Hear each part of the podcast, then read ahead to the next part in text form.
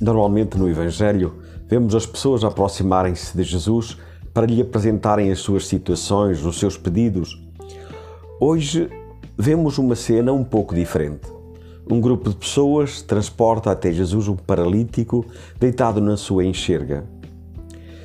Ele, ao ver a fé daquela gente, diz ao paralítico: Filho, tem confiança, os teus pecados estão perdoados. É verdade que o que mais nos paralisa é o pecado, é o nosso egoísmo, a nossa falta de amor, de conformidade com a vontade de Deus. Tudo isso nos faz ficar fechados em nós mesmos, incapazes de ter com Jesus e com os irmãos.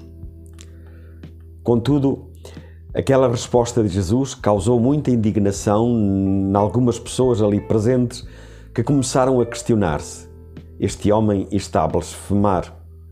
Não é apenas Deus que pode perdoar os pecados? E continua o relato do Evangelho. Jesus, conhecendo os seus pensamentos, disse: Por que pensais mal em vosso coração? Na verdade, que é mais, que é mais fácil dizer: Os teus pecados estão perdoados, ou dizer: Levanta-te e anda. Pois bem, para saberdes que o Filho do, do Homem tem na terra o poder de perdoar os pecados, Levanta-te, disse ele ao paralítico, toma a tua enxerga e vai para casa. O homem levantou-se e foi para casa.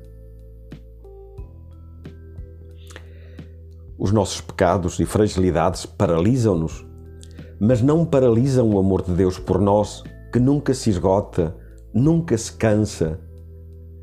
Por isso, somos convidados a confiar em Deus em todas as situações também nos nossos fracassos, nas nossas provações. Chiara sempre nos desafiou a reconhecer na provação o amor totalmente pessoal do Pai Celeste por nós, para que possamos chegar a um relacionamento cada vez mais íntimo com Ele. Ela escreveu na Palavra de Vida de junho de 1990. É fácil enxergar o amor de Deus, Pai, nas alegrias sadias da vida, na beleza da natureza por Ele criada, nas consolações espirituais que nos concede, nos bens que são fruto da Sua providência.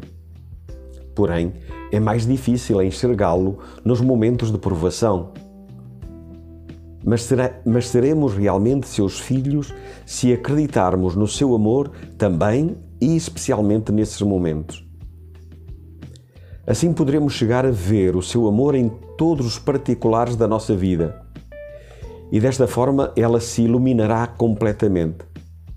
Entenderemos que até mesmo aquilo que Deus pode ter permitido na nossa vida passada faz parte de um projeto de amor totalmente pessoal por nós. Poderemos contemplar com encanto as maravilhas que Ele operou mesmo servindo-se, por vezes, de permissões muito dolorosas. Veremos como nos bastidores Deus guiou as coisas com uma sabedoria infinita, extraindo o bem até mesmo do mal. Veremos, enfim, tudo aquilo que Ele permitiu, o caminho escolhido por Ele, o caminho melhor, o mais eficaz, para edificar o desígnio de amor que Ele tem para nós e nascerá no nosso coração um grande amor por Ele, uma unidade profunda, exatamente aquela que deve caracterizar o facto de sermos cristãos e cristãos comprometidos. Renovemos o firme propósito de viver assim. Isto foi o que escreveu Chiara. Conhecendo o amor de Jesus por nós e que nada paralisa esse amor, fazemos hoje este propósito.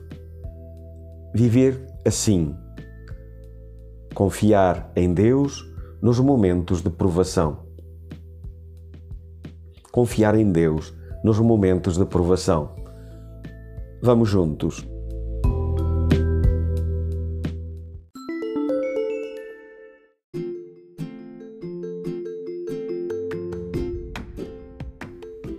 Olá, obrigado por ouvir o nosso podcast. O meu nome é Lourenço e sou um jovem para o mundo unido.